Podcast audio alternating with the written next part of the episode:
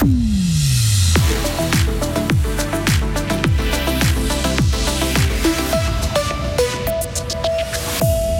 Il va faire euh, à nouveau chaud, très chaud cette semaine dans l'hémisphère nord. La Sardaigne s'attend même à des températures frisant les 50 degrés. La semaine dernière, ce sont les orages qui ont perturbé les Georges et provoqué l'annulation d'une soirée avec quelles conséquences financières Les précisions du directeur de la manifestation dans ce journal.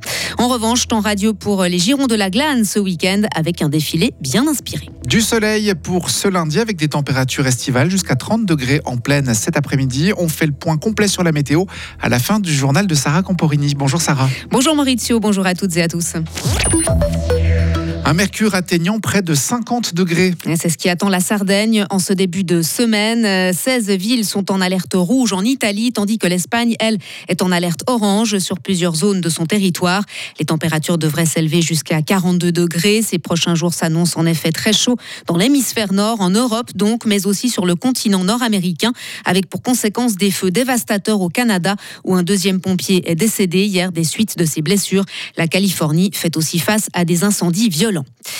L'État russe a pris le contrôle d'actifs en Russie des groupes français Danone et du danois Carlsberg, selon un décret publié hier et signé par Vladimir Poutine. Ces deux multinationales avaient fait part de leur intention de quitter le marché russe après l'offensive en Ukraine. En Suisse, les rentes AVS et du deuxième pilier ne suffisent presque jamais à financer un séjour en maison de retraite. C'est le constat établi ce lundi par plusieurs journaux alémaniques. Selon leurs calculs, il manque environ 2000 francs en moyenne chaque mois pour couvrir les coûts, une somme financée par la fortune des pensionnaires DMS et par les prestations complémentaires.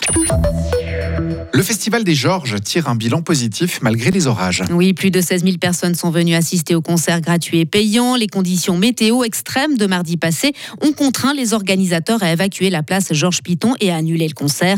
Une décision qui n'a pas été sans conséquence pour le festival. Mais heureusement, des solutions ont été, ont été trouvées et le public a plutôt bien réagi. Le directeur des Georges, Xavier Meyer. On a proposé aux gens de garder leur billet, de le faire valoir samedi ou de le faire valoir mercredi ou d'en faire don au festival en disant bah voilà, on sait que c'est pour euh, c'est pas facile pour une association à but non lucratif comme nous et qui propose déjà trois soirées gratuites ou dernière option de se faire rembourser.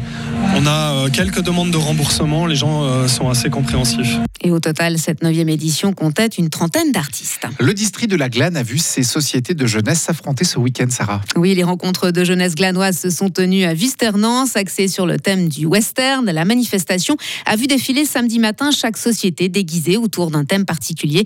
David Portman, président de la jeunesse de Mide, qui a participé au cortège. Euh, on est là ensemble, toute la jeunesse, pour faire la fête tout ce week-end et faire plaisir aux gens du village et essayer de montrer que le village de Mide est là, quoi. C'était quoi le thème de votre char? Ah, Nous, on avait comme thème les Indiens. Du coup, on a essayé de représenter une tribu. On a fait bah, le chef, en l'occurrence euh, moi. Et puis euh, on a un chaman. Et après, bah, on a aussi toute la tribu qui était là, un tipi, un totem. Euh. on a essayé de faire au mieux. et le cortège a sacré vainqueur la jeunesse de Massonance pour le meilleur char, Bilance pour les meilleurs costumes et Villarabou comme vainqueur des Jeux. Et pour terminer, son accent british, sa syntaxe approximative, les paroles sulfureuses de certaines de ses chansons, susurrées de sa voix fragile, Jane Birkin est décédée à l'âge de 76 ans. Son corps a été découvert hier à son domicile parisien, couple iconique avec Serge Gainsbourg, muse et compagne du réalisateur Jacques Doyon, artiste complète, venue tardivement à la scène. Elle avait aussi publié des extraits de son journal intime il y a quelques années, le portrait d'une femme de son époque, timide et audacieuse. Retrouvez toute l'info sur frappe et frappe.ch.